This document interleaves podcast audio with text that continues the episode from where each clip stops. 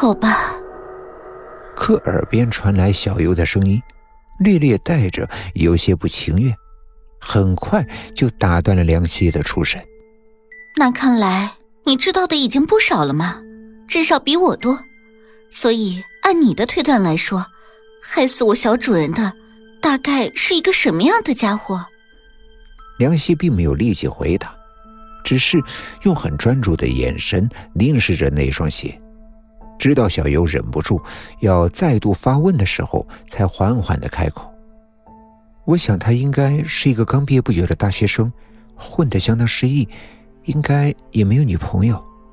就算是有，他看来也并不怎么在意他的想法。嗯，他应该没有工作吧，过着颓废而又消沉的生活，闷闷不乐。他年龄至少在二十四岁以上。”家庭条件一定不太好，不过我想，在校的时候他的表现倒是不错的，至少成绩不会太差。对了，他一定是在外地上的大学。至于他的外貌特征，我想他的身高应该在一米七五左右，不胖，看起来不怎么凶，有时候甚至给人腼腆的感觉。性格上一定是沉默内向。不多话的类型，没准儿再等个几分钟，梁希又会补充出成片的信息来。但以上的这些话就已经是足够让小优目瞪口呆了。他不知道梁希是如何得出这些结论的，他只知道，这若换做自己，断然不会可能从一双看来并没有多少特别之处的运动鞋上推断出这样多的和凶犯有关的信息。更重要的一点是，尽管那个男人在小优的记忆中面目十分的模糊，可是他的大体轮廓和气质与梁希描述的近乎一致。而且在小优和梁希相处的这两天里，他记得自己并没有向梁希透露出太多的信息啊。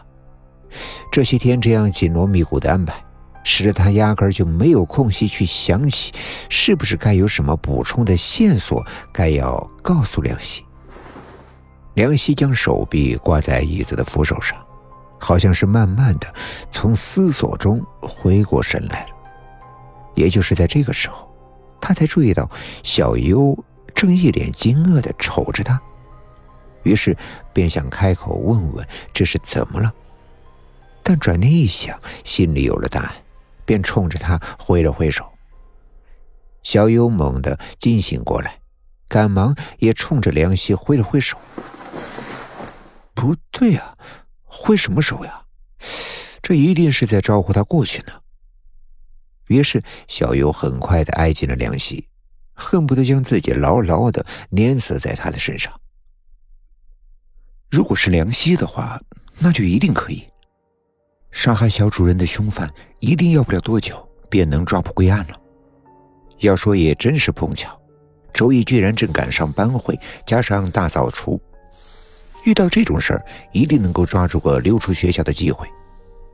于是梁希叮嘱小优去那间废弃的小屋等他，等他把学校的事情搞定，便会偷溜出来与他会合，到时候再一起去调查。你有计划了？临走时，小优这样问梁希：“嗯。”梁希应道，顺手抄起了搁在椅背上的外套。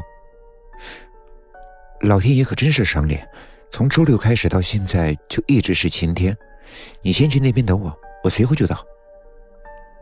尽管小优想不出晴天和破案之间存在什么关联，但还是乖乖的朝着小屋出发了。